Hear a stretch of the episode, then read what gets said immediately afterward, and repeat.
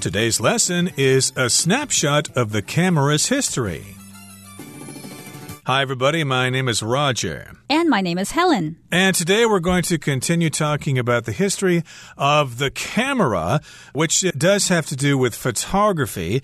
And uh, of course, it has a long history. It doesn't just go back to the cameras in the 1800s that were invented in France. There was actually the concept around for hundreds, if not thousands of years.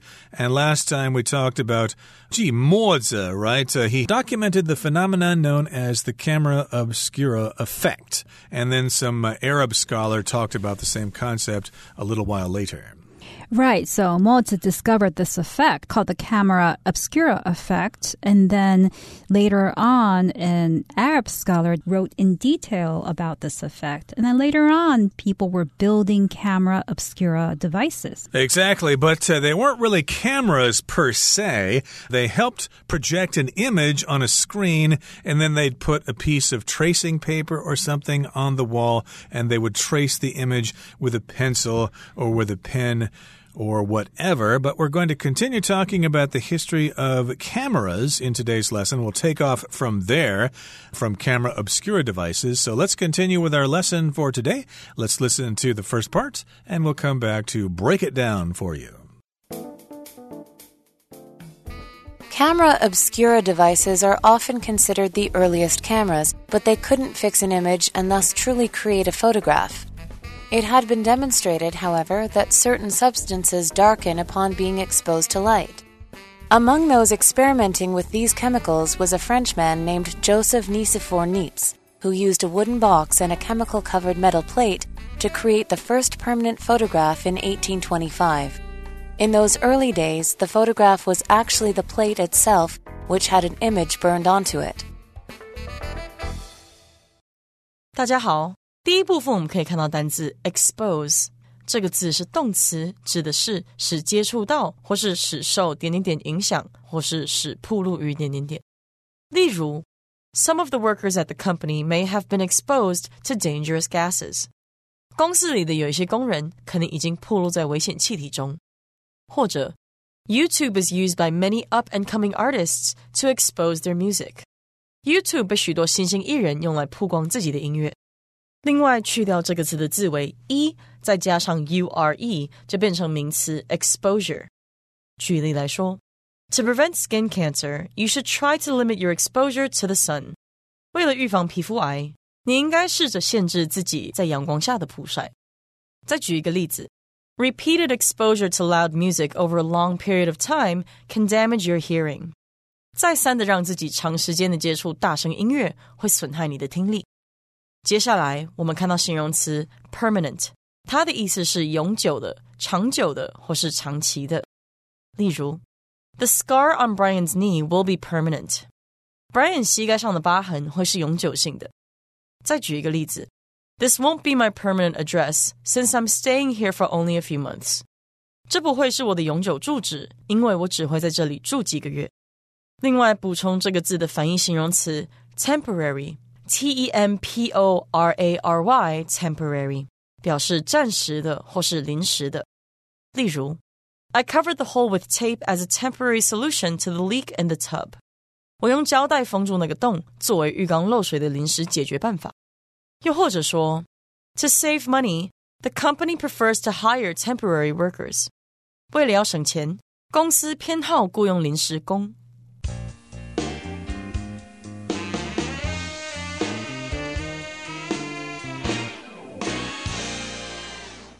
So, camera obscura devices are often considered the earliest cameras, but they couldn't fix an image and thus truly create a photograph.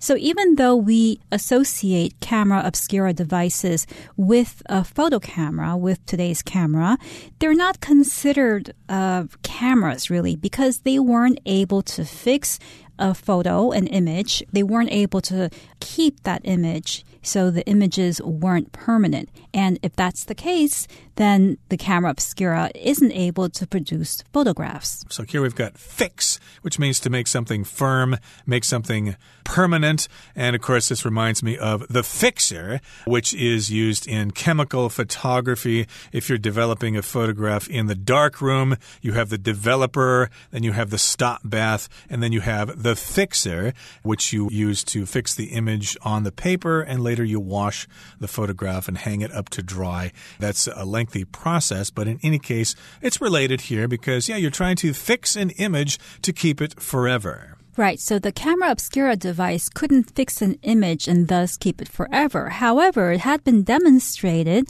that certain substances darken upon being exposed to light. So when you demonstrate something, you show clearly that that thing is true or that it exists. And here it was demonstrated by experts, by photography enthusiasts, or by artists that certain substances, certain liquids, for instance, turn dark upon being exposed to light. So here upon means immediately after. Substances darken immediately after they are exposed to light. Exactly. Upon, that means when something happened, immediately you had a result. For example, upon hearing the news of his dog's death, John started crying incessantly. But here, of course, we're talking about a light exposing something and changing it.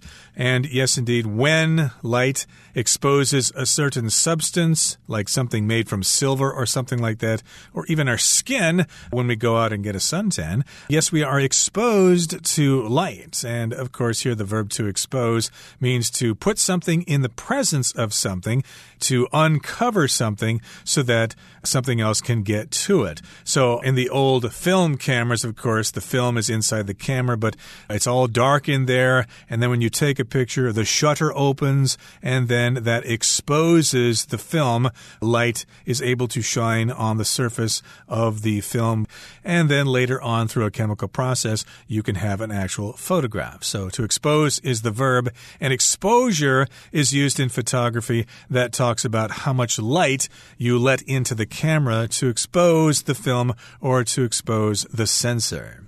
Right. So if a photo is overexposed, then it might look washed out or it might look too bright. You can't see anything because it's too white. So that might be something that happens after there is an overexposure to light. Now, among those experimenting with these chemicals was a Frenchman named Joseph Nicephore Niepce, who used a wooden box and a chemical covered metal plate to create the first permanent photograph in 1825. So, if something's permanent, that means it lasts for a long time, or at least forever. This is a photograph that supposedly can last for hundreds of years. Right. Or I could also say, this is my permanent home. I have no intentions of moving anywhere else, meaning this is where I'm going to live for a very long time or forever. Now, in those early days, the photograph was actually the plate itself, which had an image burned onto it. So Niepce's process utilized a metal plate. So in those days, the photo was actually on that metal plate, whereas today, of course, if we're going to print those photos that we took, we're going to print it on paper. But back then, the photograph itself was the metal plate with an image on it. Okay, that brings us to the end of the first part of our lesson for today. Let's move on to the next part. The next breakthrough came in the 1830s when the English scientist William Fox Talbot developed a process for creating paper photographs. First, a negative image was created in a camera. Light was then shone through the negative to create a positive image on paper. This technique allowed many prints to be created from one negative and paved the way for photographic film and the portable 35mm camera. 第二部分我们看到单字 breakthrough 这个字是名词，指的是重大进展或是突破。例如，The two countries achieved a breakthrough in their peace talks。那两个国家在和平对谈中达成重大进展。或是，These results represent a major breakthrough in cancer treatment。这些成果代表着癌症治疗的重大突破。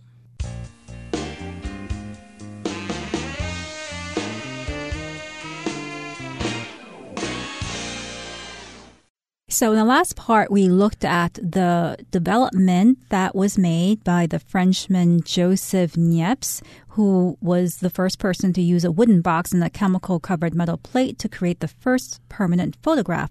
Now, the next breakthrough came in the 1830s, so just a few years later, when the English scientist William Fox Talbot developed a process for creating paper photographs. Exactly. So that's where we get the paper photographs, and they're easier to distribute and to display on walls in frames and things like that. So, yes, indeed, this happened way back in the 1830s, and he developed a process for creating paper photographs. How is that possible? Well, first, a negative image was created in a camera. So there you go, negative. You have all the opposites. The light areas of a scene come out on the negative as dark, and the dark areas of a scene come out as light on the negative. And then when you use that negative on paper, it reverses the process again, and then you get a positive image of what you actually saw at the time time. Uh, in the old days, of course, if you took pictures with a film camera and you got the uh, film back from the processors, you'd have the negatives, okay? And you would use the negatives to make prints from. Some of you may be old enough to remember those days. So, yes, indeed, light was then shown through the negative to create a positive image on paper. You probably needed to use a device called an enlarger. And that was indeed a breakthrough because before then, there was not any other possibility than to have a photo on a metal plate. So a breakthrough, once again, is a discovery or an achievement that comes after a lot of hard work or a lot of trial and error. I could also say, for instance, that the scientists are still waiting for a breakthrough in cancer treatment. So they're working hard to find a cure for cancer, but they have not arrived at a breakthrough yet yet. There are lots of technical breakthroughs with a smartphone, of course. Before smartphones came out, we just had the dumb phones, which could only send text messages and we could only talk on them with other people, but uh, we couldn't go online and check out Instagram posts and stuff like that. So, of course, we had to wait for technical breakthroughs with technology there. But yes, we've got a breakthrough occurring in the 1830s. Talbot Uh, invented this process for paper photographs, and we just explained the process to you. This technique allowed many prints to be created from one negative and paved the way for photographic film and the portable 35 millimeter camera. These may have been direct prints. If they used very large negatives, they could just simply put the negative over the paper in the darkroom and expose it without an enlarger, but uh, later on they used smaller film in 35 millimeter cameras, which of course some of you may know about the Olympus OM1, as I said earlier, the Nikon FM2, the Pentax K1000, etc. Those were all very common 35 millimeter film cameras, as well as, of course, the Leica. Right. So Talbot's technique allowed many prints to be created from one negative and paved the way for photographic film. So here, the phrase pave the way means to create a situation that makes it possible or that makes it easier for something else to happen. So you could say, as an example, that Elvis Presley paved the way for future rock and roll stars or Bruce Lee paved the way for many other kung fu masters to become famous in film. So literally, when you pave the way, you're setting a road or you're setting the path for somebody to do something to help them do it more easily. Yep, indeed. And then you had film, you had the Kodak Brownie cameras, and of course, lots of people could take pictures and have fun with photography. Okay, that brings us to the end of the second part of our lesson for today. Let's move on now to the third and final part. These days, most cameras use digital sensors to capture light and store it as data, but they remain indebted to devices that utilized light sensitive chemicals and the camera obscura effect. Without these inventions, the camera as we know it today might not exist. 第三部分我们看到单字 sensor 这个字是名词，意思是感应器或是感测器。例如 the sensor turns on the water when you place your hands under the faucet. 当你把手放在水龙头下，感应器就会打开水。或是 When someone walks in front of the sensor, the lights turn on。当有人走过这个感应器前，灯就会亮起来。另外，补充这个字的相关动词 sense，s e n s e，sense 表示察觉或是感觉到。例如，Kelly sensed something wrong and didn't go in the house。 Kelly 察觉到不对劲，所以没有进到屋内。又或者说，Animals can sense danger faster than people。动物能比人类更快察觉到危险。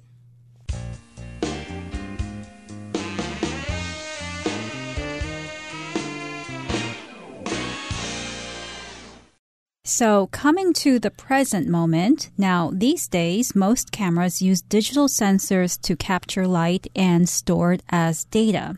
So, of course, these days, most people take photos using their smartphones, and these smartphones are equipped with digital sensors in their cameras. So, digital refers to the process of storing pictures, sound information as numbers or as electric signals. Exactly. So, yes, uh, this is digital photography as opposed to chemical photography. Of course, back in the day, we did not refer to it as chemical photography. We just use that term nowadays to compare it to digital photography. And of course, with film cameras, you had to have film. And with digital cameras, you have a sensor. There are different sizes of sensors and different types of sensors. So, you need to do some research before you buy a digital camera, although most smartphones operate without you knowing too much about photography. And yes, indeed, those sensors will capture light and then the information will be stored as data on an SD card or maybe it will be sent to the cloud. But Modern digital cameras remain indebted to devices that utilized light sensitive chemicals and the camera obscura effect. So, yes, every time you take a picture with your smartphone, you need to remember that it used to be not so easy. Back in the day, of course, you had to spend lots of money on film and processing, which you don't have to now. So, yes, indeed, if you know a little bit about the origins of the camera, you'll probably become a better photographer in the present. Right. So today's cameras remain indebted to devices that utilize light sensitive chemicals. So when you are indebted to something or somebody, it means that you are grateful to that person or thing for their help in allowing you to achieve something today. So today's cameras are indebted to yesterday's cameras because without yesterday's cameras, we wouldn't have today's cameras. So we are indebted to those cameras to devices that utilize. Now, utilize is another word for use. You can also say devices that use light sensitive chemicals. The only difference between utilize and use is that I would use the word utilize in a technical sense. So if I were to utilize a machine to do something, then that means I'm using the machine. But utilize is used more for technical or procedural actions. You're spot on there, Helen. And we've learned a lot about photography in today's lesson. And I must say, as an avid photographer, I did learn some things about myself, or at least about photography, especially in regard to Mozi uh, actually having the camera obscura concept way back when. Okay, that brings us to the end of our explanation for today. It's time now to turn things over to our beloved Chinese teacher.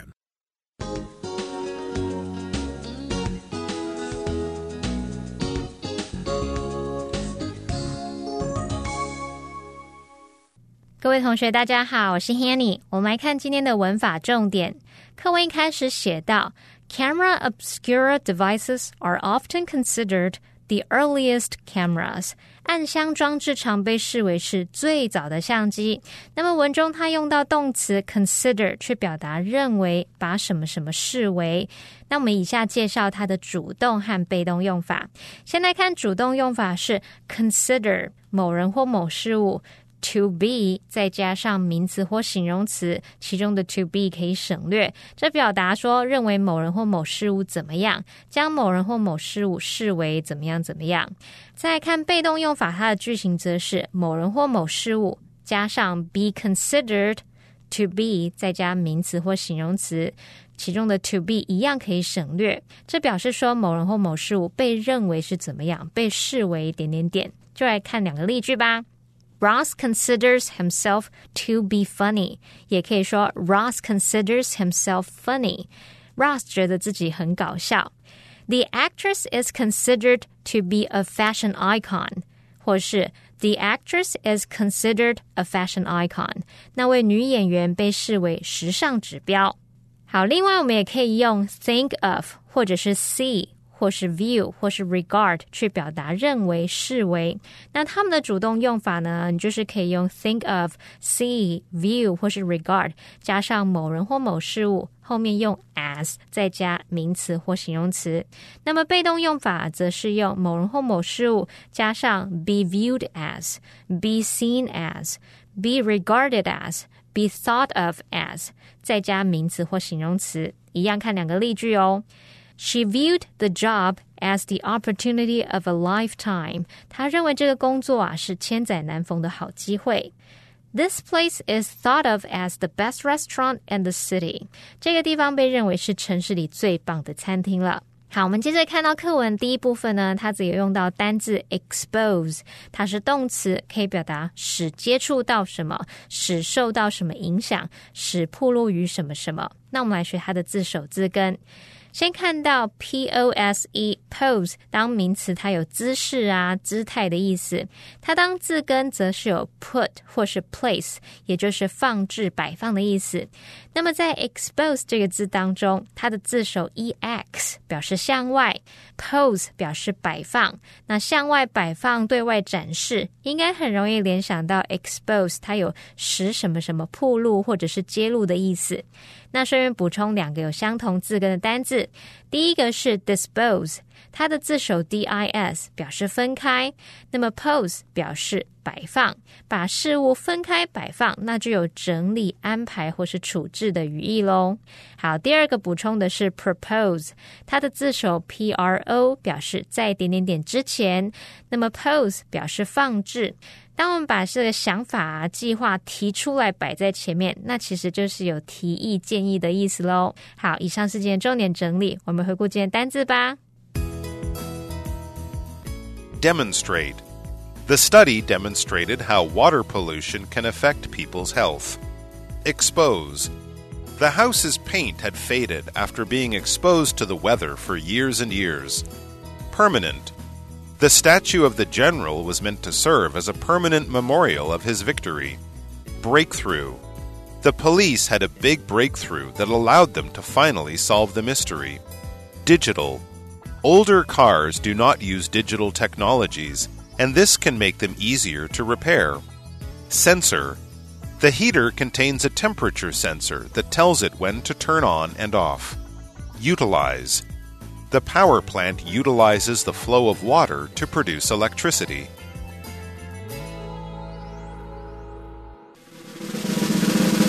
Discussion starter starts now.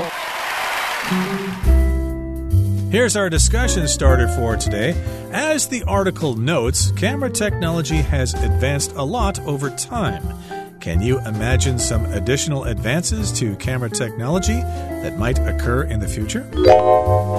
Well, in the future, I think that cameras might be able to record smells as well. There might be the technology that will allow a camera to do that. Whenever I see a picture, the first thing that comes to mind is how does that thing smell? How does what I'm seeing smell? So I would love to have photographs that also produce smells. Well, in the future, I think that cameras might be able to capture everything all the time. In fact, you may actually be able to have a built in camera inside your head, or there'll be some connection between your eyes and a camera somewhere on your body or in your brain.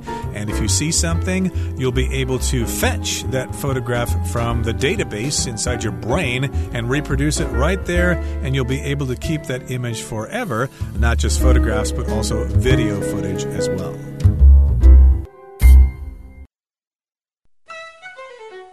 Well, everyone, today's article has come to an end, and I sure hope you enjoy reading along with us. I am Helen. I am Roger. See, you, next time.